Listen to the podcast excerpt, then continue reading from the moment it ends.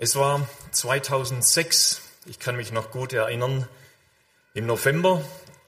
Da war ich mit meiner Familie in Papua-Neuguinea. Wir haben dort in der Gemeinde mitgeholfen und wir reisten, oder ich mit ein paar Mitarbeitern, wir reisten in ein ganz abgelegenes Gebiet, das hieß Minyamia. Schöner Name, oder? Und die Strecke dorthin war gar nicht so weit, 150 Kilometer ungefähr von hier bis Karlsruhe. Wie lange braucht man da? Eineinhalb Stunden vielleicht, zwei höchstens. Aber wir brauchen 15 Stunden dorthin. Das sagt euch ein bisschen, wie die Straße, der Zustand der Straße war. Wir sind bis in die Nacht hineingefahren. Es war eine ziemlich bergige Gegend, Hochland. Und irgendwann um zwölf oder vielleicht sogar ein, zwei Uhr nachts, ich weiß es nicht mehr genau, da haben wir gemerkt, wir kommen nicht weiter. Wir haben viel geschoben. Man sagt doch, wer sein Rad liebt, der schiebt. Äh, man kann das auch mit dem Auto vielleicht anwenden. Wer sein Auto liebt, der schiebt. Ähm, und irgendwann kamen wir nicht mehr weiter und der Vater sah in der Ferne sah eine, eine Buschhütte und er hat gesagt, wir übernachten dort. So eine kleine Buschhütte. Es war kühl.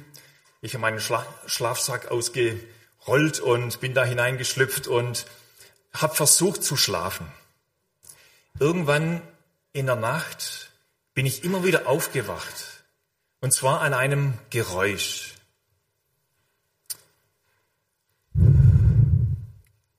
Wisst ihr, was es ist? Da hat irgendeiner hat ein Feuer angefacht und regelmäßig, so alle Stunde oder alle zwei Stunden, ist er aufgestanden und hat in das Feuer geblasen, weil es immer wieder ausging. Da war Glut vorhanden, aber das Feuer ging aus, dann hat er das Holz wieder zusammengeschoben und dann hat er wieder hineingeblasen und dann hat das Feuer wieder gebrannt, dann ist es wieder hell geworden mit dem ganzen Rauch in der Hütte äh, und ich konnte wieder ein bisschen weiter schlafen, bis zum nächsten Mal wieder Feuer anfachen. Und das war eine, ein Erlebnis, das mich bis heute begleitet. Ich konnte es nicht mehr vergessen, weil es mir auch etwas über mein geistliches Leben gelehrt hat. Es liegt in der Natur der Dinge, dass das Feuer ja, kühler wird, wenn die Energiequelle fehlt. Ich habe das mit Schmerzen auch gespürt, als ich das letzte Mal Öl bestellt habe für meine Heizung. Und ein paar tausend Liter mussten da in die, in die Tänke reingehen. Wenn die Energiequelle, das Öl fehlt, dann geht die Heizung aus, dann wird's kühl im Haus und ja, immer wieder müssen wir an der Energiequelle anzapfen. Das war für mich eine Lehre. Wir haben ein natürliches Leben, wir brauchen immer wieder Futter oder Essen, ja, besser gesagt, wir brauchen immer wieder Nahrungsmittel und wir, wir feiern Erntedankfest und danken Gott für alles, was er uns geschenkt hat, was so auf den Tisch kommt. Und es ist gut, wenn wir diese Dankbarkeit weiter pflegen und üben und Gott Danke sagen für alles, was er uns gibt. Ist ja nicht selbstverständlich. Aber auch unser geistliches Leben braucht Nahrung, braucht Energie. Wir müssen immer wieder auftanken. Auch mit einem Auto ist es nicht gut, wenn wir mit einem leeren Tank fahren, dann können wir so langsam dann auch schieben. Wir brauchen immer wieder Futter, immer wieder Energie. Und an diesem Bild vom Feuer zu bleiben, habe ich mich mit dem Thema Erweckung beschäftigt. Dieses Thema habe ich persönlich erlebt, eben in PNG in Papua-Neuguinea, und es ist mir immer wieder, hat mich immer wieder begleitet. Und das ist genau dieses Bild von einem Feuer. Ein Feuer, das angefacht wurde, es brennt, aber es, es neigt eben kühl zu werden, es neigt laut zu werden. Und es braucht immer wieder, dass hineingeblasen wird. Wer tut das? Wie geschieht das? Was sagt die Geschichte ja, von verschiedenen Erweckungen, erweckliche Zeiten? Was sagt die Bibel? Gab es da auch solche Zeiten oder nicht? Interessant ist, dass für mich die wichtigste Person, die je gelebt hat, Jesus Christus, er, die Jahreszahl richtet sich nach dieser Person und er hat mal gesagt, ich bin gekommen, ein Feuer anzuzünden. Das ist keine Feuer der Revolution oder des Aufstandes oder irgend sowas, sondern das ist ein Feuer der Liebe. Ich bin gekommen, ein Feuer anzuzünden. Und wie, wie sehr möchte ich, dass es schon brennt. Und wir wissen, er weist auf den Heiligen Geist hin, der gekommen ist, dann an Pfingsten, der die Jünger erfüllt hat mit einer Liebe, mit einer Freude. Und wenn wir die, die Botschaft lesen von Apostelgeschichte 2, die Wandlung, die da geschehen ist in den Jüngern, die voller Mut und Kraft und Überzeugung von diesem auferstandenen Jesus gezeugt haben, dass sie bereit waren, ihr Leben zu geben, sogar zu sterben für diese Botschaft. Das Feuer, das angezündet wurde. Und das bis heute brennt in Menschen, die sich dieser Botschaft öffnen, die eben nicht nur an das Materielle denken, sondern eben auch an ihren Geist Seele, das Herz, das Innere vom Menschen, das Gott geschaffen hat, in uns auch hineingehaucht hat. Und dadurch sind wir, sind wir eigentlich unsterblich. Ja, unser Leib stirbt, aber wir leben weiter.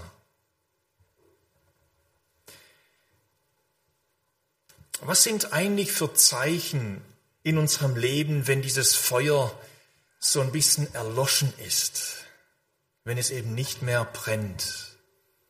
für die, die Jesus nachfolgen, die ihr Leben ihm gegeben haben, ihm geöffnet haben, die ihr Leben nach ihm ausrichten.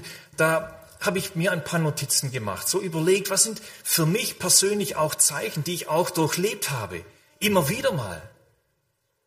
Und es ist interessant, dass, dass Gott immer wieder erweckt, uns erwecken möchte. Das ist kein statischer Zustand, unser Glaubensleben. Wir sind dynamisch unterwegs mit unserem Herrn und er wirkt in uns und möchte immer wieder mal so Erweckung schenken in unserem Leben.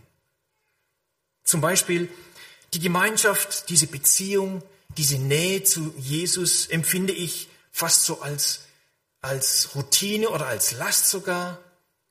Ich lese die Bibel fast nicht mehr gehe nicht mehr in den Gottesdienst oder Bibelstunde oder sogar Gebetsstunde. Ist das Erste, das ich, das ich äh, weglasse, weil, weil ich einfach die Nähe zu Gott oder zu Jesus nicht so erlebe, wie ich das eigentlich sollte oder möchte oder so.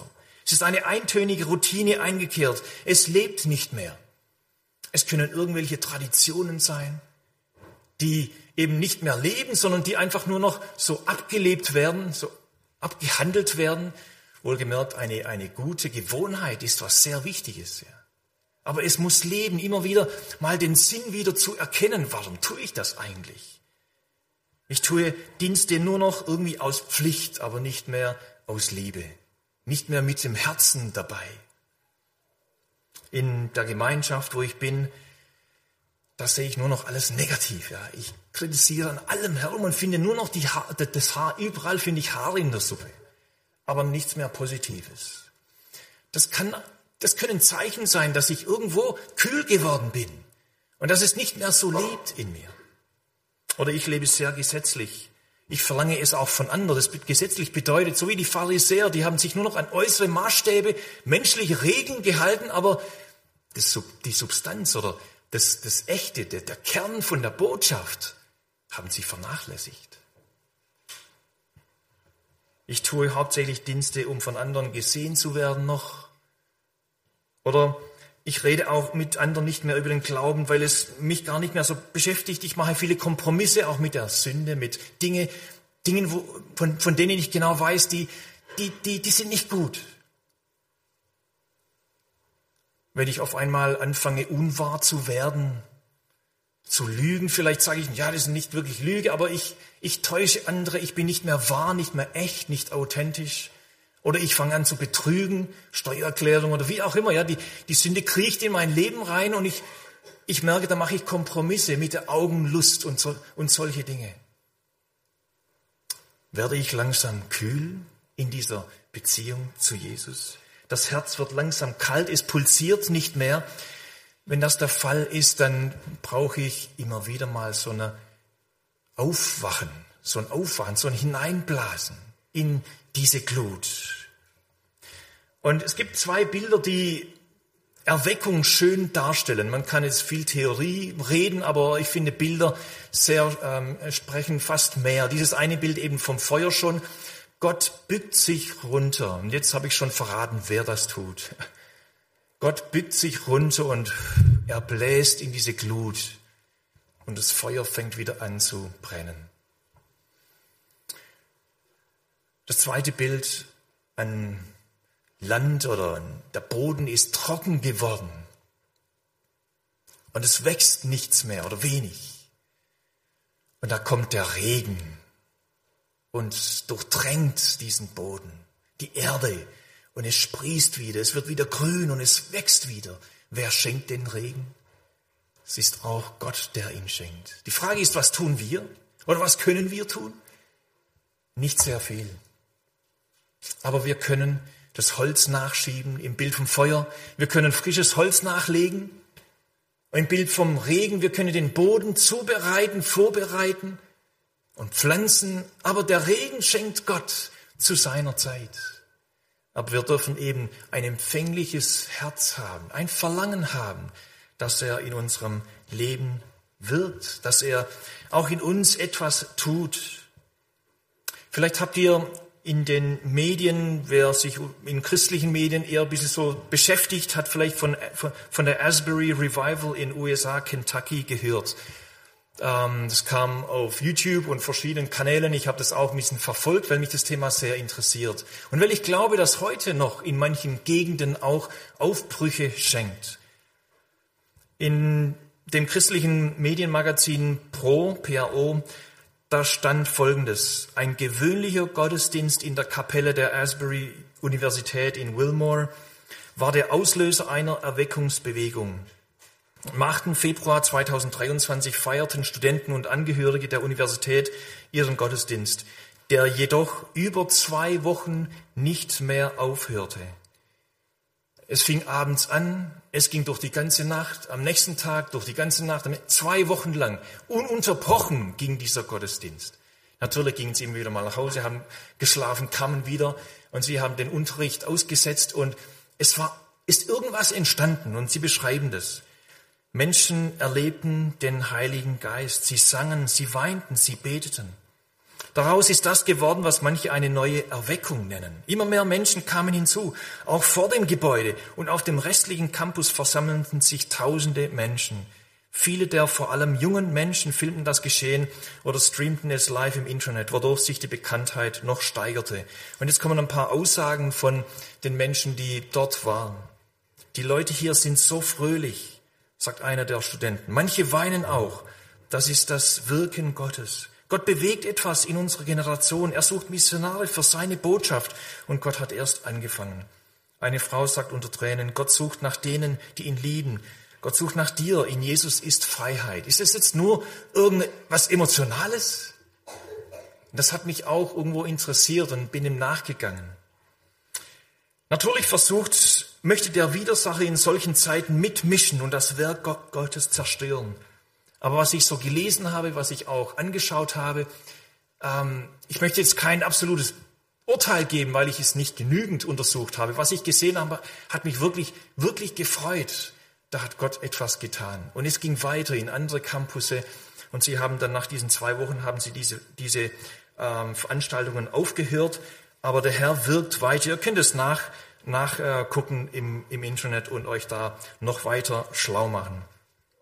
Gerade dort habe ich festgestellt, es liegt in dieser Bewegung eine Schönheit in der Schlichtheit der Lieder, die sie gesungen haben. Neue Lieder, aber auch alte Lieder.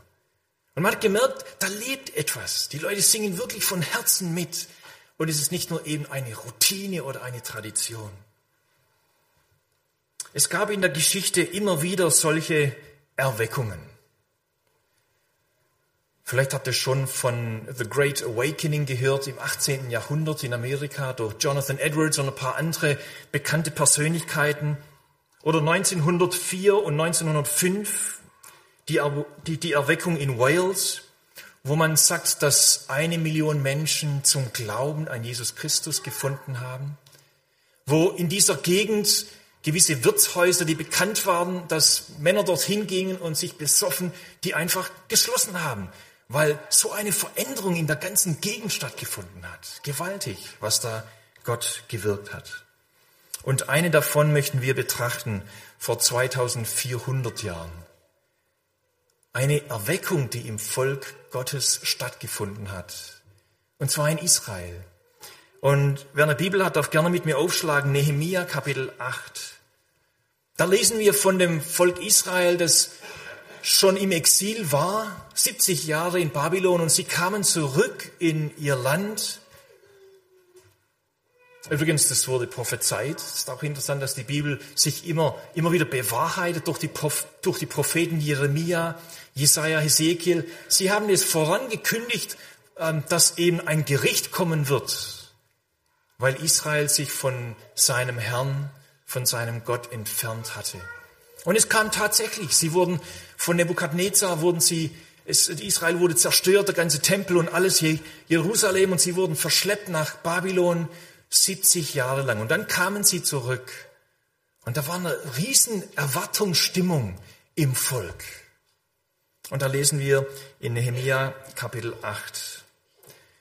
Esra war mit dabei von dem Team, die zurückkamen. Er war Priester, Schriftgelehrter. Und das Volk wollte wissen, von was sind wir eigentlich abgedriftet? Von welchen Maßstäben sind wir weggegangen? Gott hat es eigentlich gut gemeint mit seinem Volk, hat ihnen gute Richtlinien gegeben und sie haben gemerkt, sie haben die verlassen. Und ich lese einmal vor Nehemia 8, 1 bis 12. Und als nun der siebte Monat herankam und die Söhne Israel in ihren Städten waren, versammelte sich das ganze Volk wie ein Mann auf die breite Gasse vor dem Wassertor. Und sie sagten zu Esra, dem Schriftgelehrten, er solle das Buch des Gesetzes Moses holen, das der Herr Israel geboten hat. Und Esra, der Priester, brachte das Gesetz vor die Volksversammlung, Männer und Frauen und alle, die es verstehen konnten, am ersten Tag des siebten Monats und las daraus auf der breiten Gasse, die vor dem Wassertor ist, vom hellen Morgen bis zum Mittag vor Mann und Frau und wer es verstehen konnte. Und die Ohren des ganzen Volks waren dem Gesetzbuch zugewandt.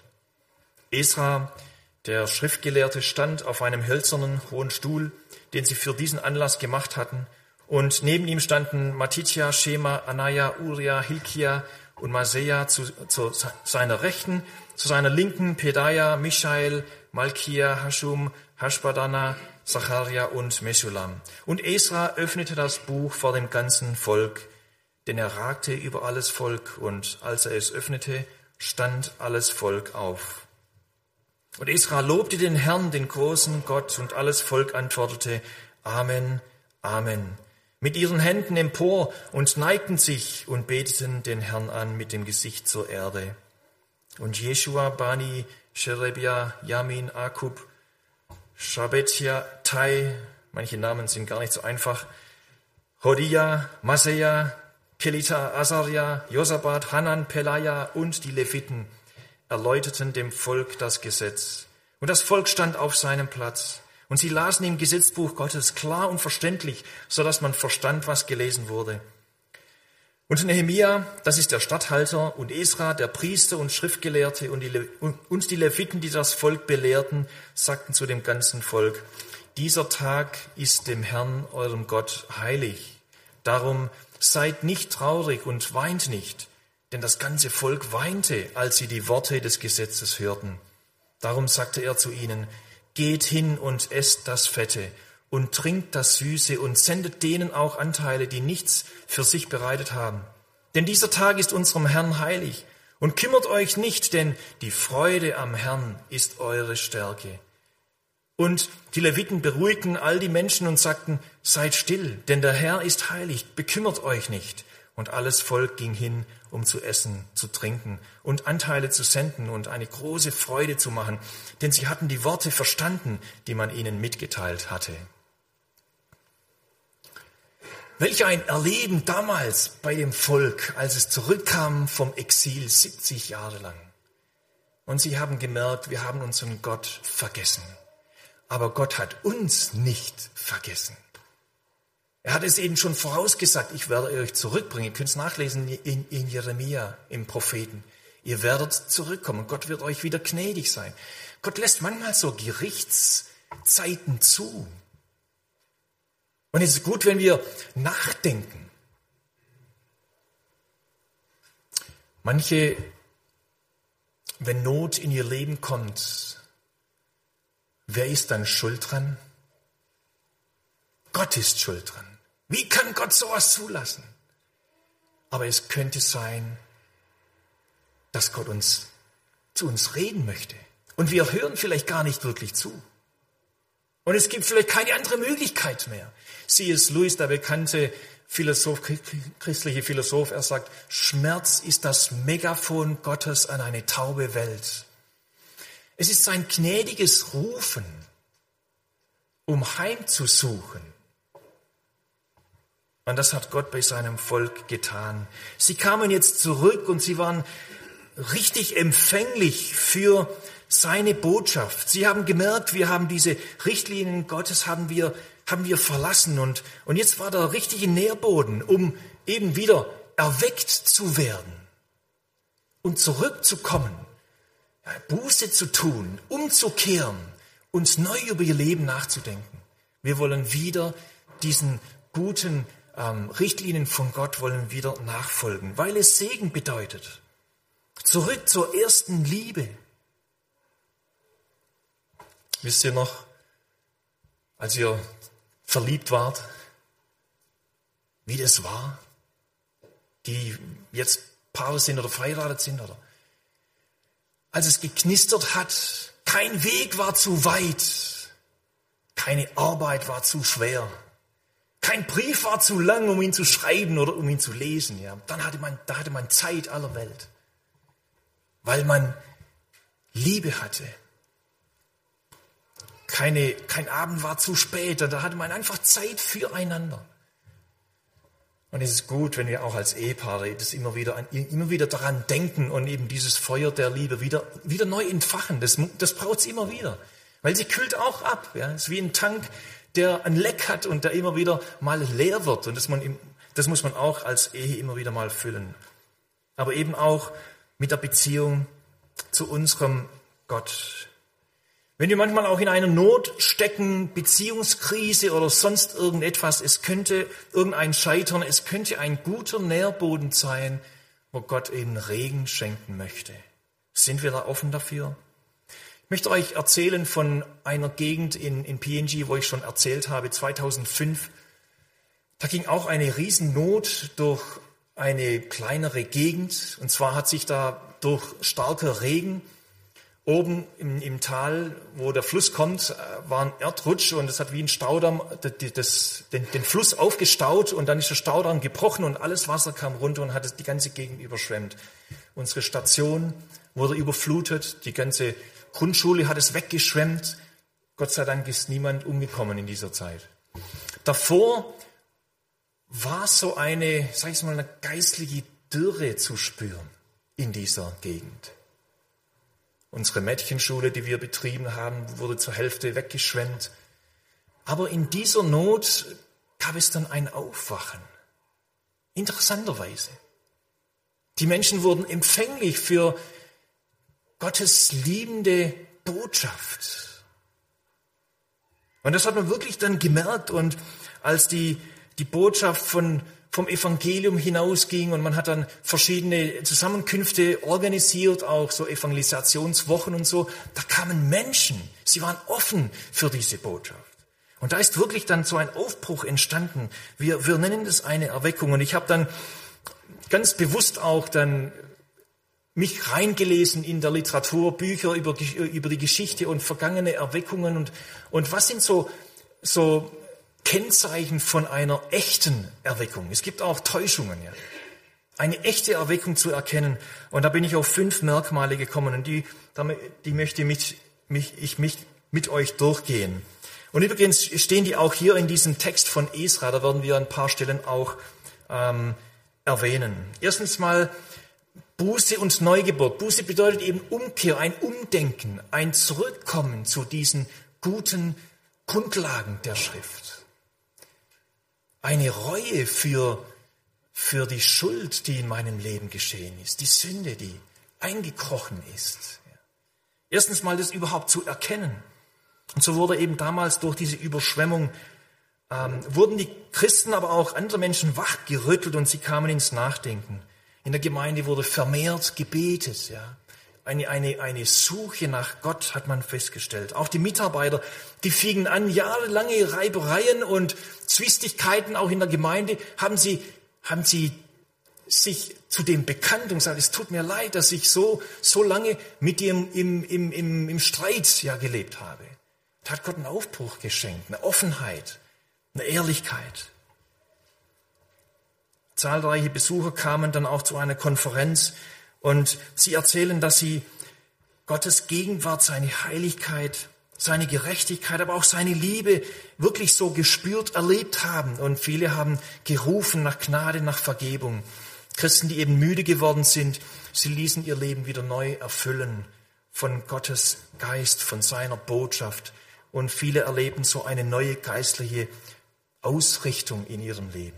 Das ist auch bei Esra geschehen. In Vers 9, da lesen wir, ähm, wie eben Esra und die Leviten sagten, dieser Tag ist dem Herrn eurem Gott heilig, darum seid nicht traurig und weint nicht. Denn das ganze Volk weinte, als sie die Worte des Gesetzes hörten, weil sie erkannt haben, unser Leben ist weit weg von, von diesem guten Maßstab. Und sie wollten das wieder, sie wollten wieder zurückkommen. Sie weinten, sie taten Buße eben. Sie erlebten eine Reue. Das zweite ist dann Anbetung. Automatisch, wenn man eben diese Freude und diese Vergebung erlebt, diese, dass diese Last weggefallen ist. Man konnte von weitem den fröhlichen Gesang hören. Die Leute, die, die, die Leute, sie standen, sie klatschten, sie, sie beteten Gott an. Aber das war nicht nur im Lied oder in der Musik, sondern in dem ganzen Lebensstil war das, war das eine Anbetung. Bei Esra, Vers 8, Sie hoben ihre Hände und neigten sich. Das war kulturell damals üblich, wenn man eben Hochachtung vor jemand hatte. Hat man sich geneigt mit dem Kopf, mit dem Gesicht zum Boden, um, um einfach seine Anbetung zu zeigen, symbolisch dazu ähm, ja, zu zeigen. Anbetung als zweites, dann Gebet. Und ich denke, das Gebet scheint so elementar wichtig zu sein vor, aber auch während einer solchen Zeit. Ganz wichtig eben, Gott zu suchen und ihn zu erkennen, seine Wegweisung zu bekommen. Wir wollen uns auch nicht mit dem niedrigen geistlichen Niveau in unserer Umgebung einfach so zufrieden geben, sondern wir wollen beten. Wir wollen Gott bitten um geistliche Aufbrüche in unserem persönlichen Leben, aber auch in unserer Umgebung dass so, ja, so eine geistliche Gleichgültigkeit ja, erweckt werden kann zu Hunger nach dem Lebendigen, nach dem Schöpfer, der ja, ein Anliegen hat für uns. Wir dürfen das bitten. In Sacharja Kapitel 10, Vers 1, das ist so ein, ein Lieblingssatz von einem unserer ersten Missionare. Da steht, bittet den Herrn, dass es regnet zur Zeit des Spätregens. Auch wieder dieses Bild vom Regen. Bittet den Herrn, dass es regnet. So wird der Herr, der die Wolken macht, euch auch Regen genug geben für jedes Gewächs auf dem Felde. So dürfen wir auch in diesem Gebet bleiben. Herr, schenke du Erweckung in mir, in unserer Gegend. Das darf ein regelmäßiges Gebet sein. Das vierte Kennzeichen ist ein Hunger nach Gottes Wort. Das hat man erlebt, auch gerade in dieser Gegend. Die, diese Stunden, die abgehalten worden sind in der Konferenz, wenn die, wenn die, die Verkündiger aufhören wollten, dann haben die Leute gesagt, mach weiter, mach weiter. Sie hatten wie, wie so ein Schwamm, der alles aufsaugt und konnten über Stunden einfach da zuhören, dem Wort Gottes. Ich weiß, das ist kein Normalzustand. Ja? Das kommt mal für eine gewisse Zeit und dann geht es wieder. Aber da hat man so einen starken Hunger. Sie haben dann nachher Jüngerschaftskurse gemacht und hatten einen Hunger nach dem Wort Gottes. Bei Esra, da standen die Leute. Von wann bis wann? Wenn man sitzt, dann ist man geneigt, was? Einzuschlafen. Ich sehe jetzt niemand schlafen, ja. Aber trotzdem, wenn jemand schläft, dann darf er gerne auch aufstehen, ja. heute Morgen, ja. Gestand vom Morgen bis zum Mittag, vier oder sechs Stunden, ich weiß nicht. Gestanden und da steht in der Bibel, ihr Ohr war dem zugewandt. Und sie wollten alles verstehen. Es geht nicht nur um die Textlesung, sondern sie wollten es verstehen. Das war Hebräisch. Sie kannten Hebräisch kaum mehr. In Babylon haben sie Aramäisch gelernt und Aramäisch gesprochen. Es, wurde, es musste übersetzt werden von den Leviten und die anderen. Die haben das übersetzt. Und die Bibel sagt zweimal hier, so dass es alle verstehen konnten. Diese Botschaft muss verstanden werden. Und wenn jemand hier ist, der das nicht versteht, dann lade ich dazu ein, Fragen zu stellen, auch danach. Wir haben Zeit füreinander. Dieser Mann, der aus Äthiopien ähm, eine Jesaja-Rolle kaufte und unterwegs war mit seinem mit der Karawane da auf dem Wagen saß er und er las Jesaja 53 und er hat es nicht verstanden. Und da kommt Philippus, oft mal so zufällig, ja, kommt und sagt, verstehst du, was du liest? Wie soll ich das verstehen, wenn mir jetzt niemand erklärt? Und Philippus konnte es ihm erklären. Das ist von dem der Prophet Jesaja 700 Jahre vorher schon redet, von dem Messias, der Jesus heißt, der gekommen ist. Jesaja 53, der sein Leben für uns gelassen hat. Und der Mann ohne groß, ja, dann lass mich, lass, lass uns doch mich taufen lassen, ja, um es zu bezeugen, ja, dass mein Leben sich verändert hat, dass ich jetzt eine neue Ausrichtung habe. Hunger nach Gottes Wort, das die Botschaft zu verstehen, es ist ziemlich egal, wie groß die Kanzel ist oder wer dahinter steht oder so. Ja, es, es kommt auf die Botschaft drauf an, dass sie verstanden wird. Und egal wie charismatisch jemand ist oder nicht, ja, diese Great Awakening Erweckung, die angefangen hat damals bei Jonathan Edwards, habe ich gelesen. Er hat seine Predigt aufgeschrieben und ich persönlich mag, mag das auch nicht so, wenn jemand einfach seine Predigt vorliest. Aber trotzdem, er hat es aufgeschrieben und er hat dann auf der Kanzel ist das so, hat, hat er sich so hingeneigt, äh, sich gestützt und hat diese Predigt vorgelesen. Aber die Botschaft hat gewirkt. Auf einmal hat da jemand angefangen zu weinen. Und eine nächste Person hat angefangen zu weinen. Warum? Weil sie erkannt haben, dass sie eben nicht, nicht in dieses Passen, in diese Heiligkeit Gottes hineinpassen. Das Wort hat sie getroffen. Und so ist eine Erweckung entstanden. So eine ganz ähm, langweilige Botschaft vielleicht, ja. Oder wie bei Israel, er hat das Gesetzbuch gelesen. Lest mal 3. Mose, ob das wirklich so spannend ist. Aber der Heilige Geist hat gewirkt. Die Botschaft an Pfingsten, Petrus, er redet einfach von dieser Botschaft von Jesus und die Leute, es trifft sie ins Herz und sie sagen, was müssen wir tun, damit wir gerettet werden? Und Petrus sagt, tut Buße und lasst euch taufen und lasst euch erneuern vom Heiligen Geist. Gott kann solche neue Aufbrüche schenken. Er hat es immer wieder getan in der Geschichte von Israel, aber auch in der Kirchengeschichte, Missionsgeschichte, bis heute eben in diesem Jahr auch so ein kleiner Aufbruch in, in den USA. Das, Wort, es muss verstanden werden. Und das Wort ist dann wie ein Spiegel, ja, das uns aufzeigt, wo wir stehen. Und wohl uns, wenn wir das Wort immer wieder lesen und es auch als Spiegel für uns nehmen. Ja, es ermutigt uns, es, es, es ähm, baut uns auf, aber es korrigiert uns auch immer wieder. Das war das vierte Zeichen. Das erste war ähm, Buße, Neugeburt. Das zweite Anbetung, dann Gebet, Hunger nach Gottes Wort. Das vierte und das fünfte ist für mich Zeugenmut. Es hat eine, es hat eine Auswirkung nach außen. Und interessant ist, eigentlich alle echten Erweckungsbewegungen, die hatten irgendeine Missionsbewegung als Folge. Das Wort ging hinaus. Diese Botschaft, diese Freude, die ging hinaus. Apostelgeschichte, ja. Die ging hinaus. Manchmal muss man die Leute ein bisschen zwingen dazu, wie es damals in der Verfolgung war, Apostelgeschichte 8. Aber es ging hinaus. Die Leute, die hatten keine Hemmungen, ja keine Scham. Sie haben einfach eine Freude im Herzen gehabt, das anderen zu erzählen. Hey, hör mal zu, ich habe da was gefunden. Das hat mir geholfen.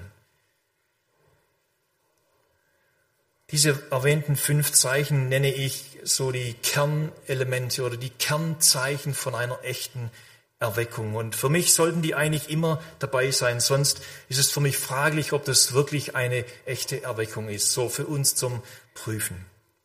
Es bedeutet auch immer wieder eine Gefahr in solchen Zeiten, dass man sich zu sehr auf das Gefühl verlässt, auf irgendwelche Manifestationen, die dem Heiligen Geist oder Gott zugeschrieben werden.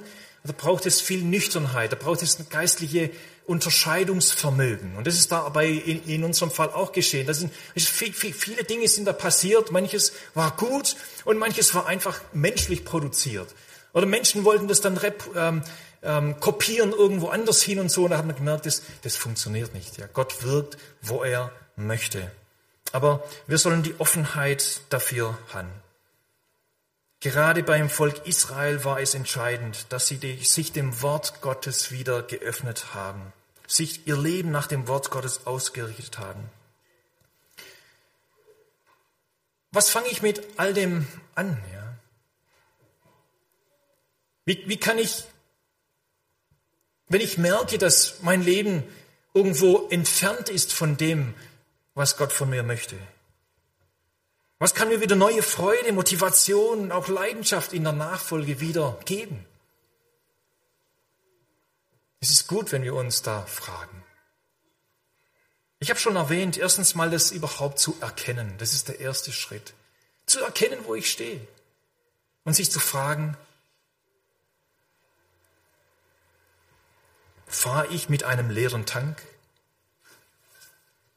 Oder ist der Tank voll? Gott bitten, dass er uns wieder neu erfüllt. Ja, wir dürfen ihn bitten. Jesus sagt, wer, wer den Vater bittet um den Geist, der wird ihm keinen Stein geben. Ja, Gott ist treu, dass er uns da auch die Freude wieder erneuert, wieder, wieder neue Leidenschaft schenkt für ihn, für seine Sache. Sich immer wieder vergegenwärtigen, wo wir wären, wenn Jesus uns nicht errettet hätte. Von was hat Jesus uns befreit? Von welcher Schuld, von welchem Zustand, sich immer wieder das zu vergegenwärtigen, eben zu sehen, das Kreuz zu sehen, dort, wo Jesus für mich gestorben ist. Wir haben es auch in den Gebeten auch gehört am Anfang. Diese, dieser Dank, diese Freude, dass Jesus das für uns getan hat, der meine Schuld auf sich genommen hat und der Gerechtigkeit Gottes Genüge getan hat und ich Vergebung erleben darf. Ein befreites Gewissen sich mit der Tatsache der Auferstehung Jesu zu beschäftigen, wie es die Jünger verändert hat und wie eben diese Botschaft wie ein Lauffeuer in die Welt gegangen ist und die Welt nicht mehr dieselbe ist. Ich lese auch gerne Biografien. Meine Frau liest noch mehr und sie erzählt mir immer wieder mal davon, was sie gelesen hat. Und es bewegt mich, wenn Menschen Gott erleben. Dinge geschehen, verschiedene Personen in der Geschichte beschäftige mich gerne auch mit Mission. Was tut Gott in dieser Welt? Nicht nur in Deutschland, sondern ja, wenn wir ein bisschen weiter blicken oder auch die verfolgten Christen, wie die an Jesus festhalten im Leid und trotzdem eben Jesus folgen. Eine Freude, eine tiefe Freude haben, auch im Leid. Das beschämt mich immer wieder. Oder sich mit Christen treffen, die eben auch eine Leidenschaft leben ich denke, der Ausblick in die Ewigkeit ist auch immer wieder wichtig, der uns immer wieder beflügelt, um zu zeigen, wie Paulus es sagt, die, die Leiden dieser Zeit sind nicht vergleichbar zu der überschwänglichen ähm, Herrlichkeit, die uns erwartet. Dass wir eben, eben immer wieder mal vor einem offenen Grab auch stehen und uns fragen, wo geht es weiter, wo geht es hin? Wir sind eben nicht nur Materie, sondern unser innerer Mensch lebt weiter. Wenn diese Veränderung geschieht, der Aufbruch geschieht, dann kommt Freude auf. Und das lesen wir hier auch. Vers 10, darum sagte er zu ihnen, geht hin und esst das Fette und trinkt das Süße. Ähm, Gesundheitsfreaks oder Experten, die würden die Hände über den Kopf schlagen, ja. Aber das war ja nur ein Tag. Und es war ein Bild für, für Freude, für Wohlstand. Esst das Fette, trinkt das Süße, ja, freut euch. Warum? Weil Gott euch begegnet ist, weil Gott eure Schuld vergeben hat, weil ihr neu geworden seid, eine neue Ausrichtung bekommen hat, habt. Deshalb, auch wenn ich schuldig geworden bin, auch wenn ich vieles vermasselt, verbockt habe, ja, Gott hat das Problem gelöst. Ich darf mich freuen an dieser Erlösung, an dieser Versöhnung und darf selbst im Leid auch eine innere tiefe Freude erleben. Nicht eben auf das Versagen mich zu konzentrieren, sondern meinen Blick auf Jesus zu richten. Der ist der Grund und Ursache unserer Freude auch im Leid. Und so haben sie das Wort verstanden, sie hatten Freude daran Und es hatte eine Auswirkung in ihrer Umgebung. Wir haben es nicht gelesen, aber Vers 13 und 14, da steht, es geht bis zu den Obersten, bis zum Bürgermeister. Ja. Er hat es auch mitbekommen, ja, aber da ist irgendwas geschehen bei diesem Volk. Ja. Da ist ein Aufbruch geschehen. Es hatte Auswirkungen in ihrer Umgebung. Und ich denke, das soll die Erweckung, eben dieses Hineinblasen in das Feuer auch immer wieder in unserem Leben bewirken. Gott lässt auch manchmal Not zu und lassen wir das zu, um eben näher zum Vaterherz Gottes zu kommen. Dass wir aufmerksam werden, weil er uns zu sich ziehen will. Das ist seine Liebe, eine bedingungslose Liebe von Gott, der unser Vater ist.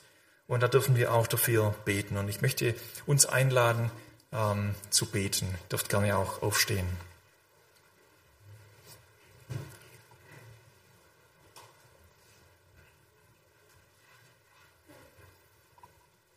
Himmlischer Vater, vielen Dank für die Erlebnisse, die wir in deinem Wort lesen dürfen von einem Volk, mit dem du unterwegs warst, die erkannt haben, wo sie stehen und die umgekehrt sind zu dir. Wie du einen Neuaufbruch geschenkt hast, wie du möchtest, dass auch ein Feuer in unserem Leben brennt. Diese Liebe, die du in uns hineinpflanzen möchtest durch den Heiligen Geist der dann auch in unserem Leben wirkt. Und ich bitte dich, dass du uns die Augen öffnest dort, wo wir kalt geworden sind, dass wir Buße tun, dass wir das dir auch sagen, dass es uns leid tut, dass wir uns neu ausrichten lassen und mit dir in diesem Leben leben und ein Segen sind für andere, dass es Auswirkungen hat in unserem Leben. Mach uns immer wieder still vor dir und ich bitte dich, dass du in unser Herz redest und uns auch weiterhin begleitest, dass wir uns immer wieder Zeit nehmen für die wichtigen Dinge des Lebens. Danke, dass du auch in dieser Woche mit uns gehst und dass du uns segnest. Amen.